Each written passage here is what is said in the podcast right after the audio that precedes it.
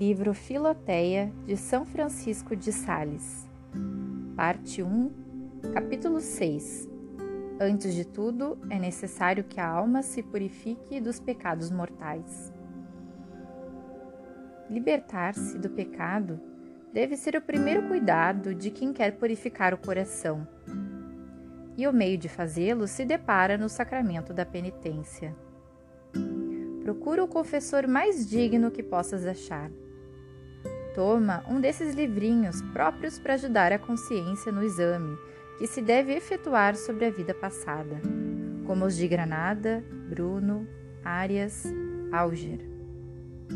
Lê-os com atenção, notando ponto por ponto tudo em que ofendeste a Deus, desde o uso da razão. E, se não confias em tua memória, assenta por escrito o que notaste.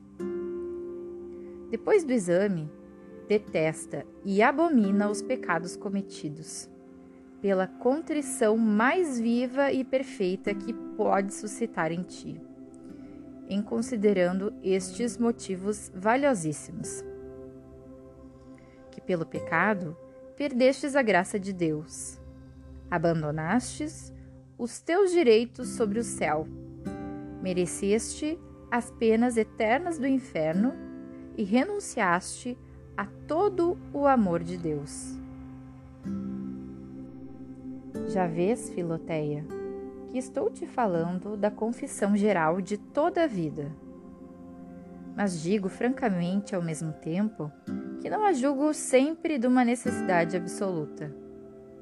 Contudo, considerando a sua utilidade e proveito para o começo, aconselho-te encarecidamente.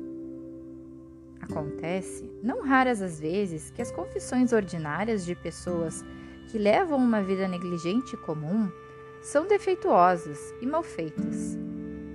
Não se preparam nada ou quase nada. Não têm a contrição devida.